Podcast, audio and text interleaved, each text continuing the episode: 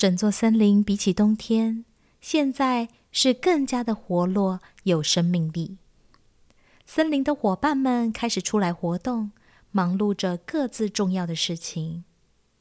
从树上往下看，神木周边的树梢上有好多好多长得小巧精致的绿芽精灵。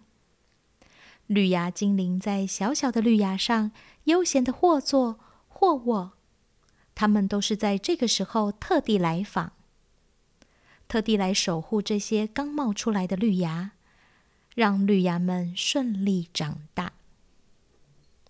与小猴子一起从神木下来的路上，小精灵发现一只鸟儿在盖自己的家。小鸟嘴巴叼着捡来的干草，灵巧的在树枝上工作着。小鸟选择的地点离松鼠家不远，却有很茂密的树叶、树枝协助遮蔽。春天来了，春天来了，鸟儿在筑巢，衔根草芽和那羽毛，做个美丽的巢。春天来了，春天来了，鸟儿在筑巢。衔根草芽和那羽毛，做个美丽的巢。小精灵不想惊动小鸟，便和猴子小心翼翼、安安静静的离开了树上。经过好大一段时间的休息与酝酿，整座森林逐渐苏醒过来。大家就这样很有默契的开始进行着春天的工作。这一天，师傅带着小精灵走在森林里，也走入山中。他们也和动物一样忙碌。师傅带着精灵一边散步，一边采集着植物。小精灵看着师傅对着植物喃喃唱诵，接着小心翼翼的摘取需要的部分。小精灵虽然不理解，却也跟着师傅做了几次，顺带认识了一些花草的名称。就这样忙了一上午，师傅回到他的森林小屋中，继续整理着植物。精灵就趁着这个好天气，和猴子好朋友继续在森林中玩耍。他们经过一条小溪。小精灵和小猴子跳着溪水上的石头，原本是要穿过小溪。精灵弯下腰碰了一下溪水，觉得冰冷，一时兴起，就在溪上的石头玩起跳来跳去的游戏。没想到，小精灵跳上一颗长满青苔的石头，就在身体滑倒歪斜时，小精灵及时的扶住猴子。两人吓得赶紧跳上往对岸的石头，走上溪水的对岸边。他们转头回看着湍急的溪水，精灵和猴子都安静的看了好一阵子，才缓慢的离开溪边。他们俩应该都不想在这个时候掉入溪水和溪水玩游戏。小精灵和猴子继续边走边玩，不知道玩了多久，他们来到了山脚边，一片长满花花草草的地方。不仔细看，还不知道草地里长了好多好多等待盛开的花苞哦。想起前阵子连续好几天下着雨，这个温暖的太阳来的正是时候，不止花草。小精灵也好需要晒晒太阳，伸伸懒腰啊！玩累的小精灵毫不犹豫的趴在草地上，舒服的伸展着四肢。小精灵的身体被太阳照得暖暖的，他感受到身体旁边小草温柔的簇拥，也感受到土地的柔软，花苞和泥土还放送着自然的香气。让小精灵更加的放松。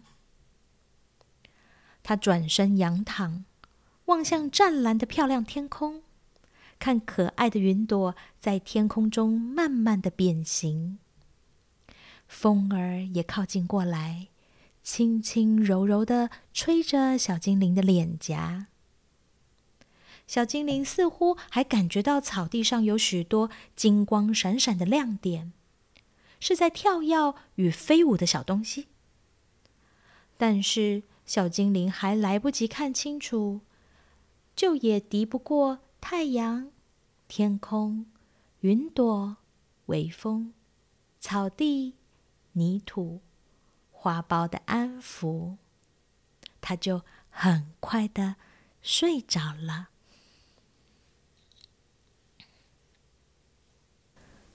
微风轻轻吹呀，云朵在飞翔。是谁悄悄来到绿色山坡上？小小花苞想要探出头儿来。是谁偷偷散发甜甜的香味？红色、绿色、蓝色，还有紫红色。是谁轻轻唱着美妙的旋律？泥土精灵跳着啦啦啦啦啦，原来就是春天来到我身旁。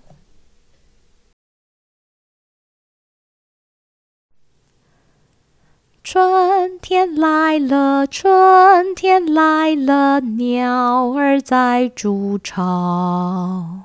衔根草芽和那羽毛，做个美丽的巢。春天来了，春天来了，鸟儿在筑巢。衔根草芽和那羽毛，做个美丽的巢。微风轻轻吹呀，云朵在飞翔。是谁悄悄来到绿色山坡上？小小花苞想要探出头儿来，是谁偷偷散发甜甜的香味？红色、绿色、蓝色，还有紫红色。是谁轻轻唱着美妙的旋律？泥土精灵跳着啦啦啦啦啦。原来就是春天来到我身旁。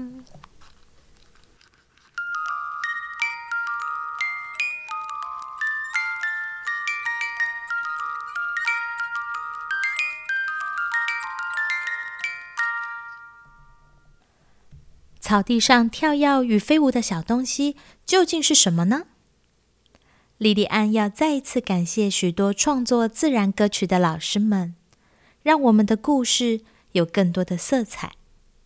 今天第二首歌曲《初春》也是新竹小平老师的创作哟。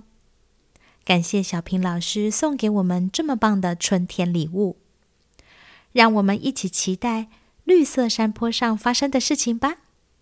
下周见。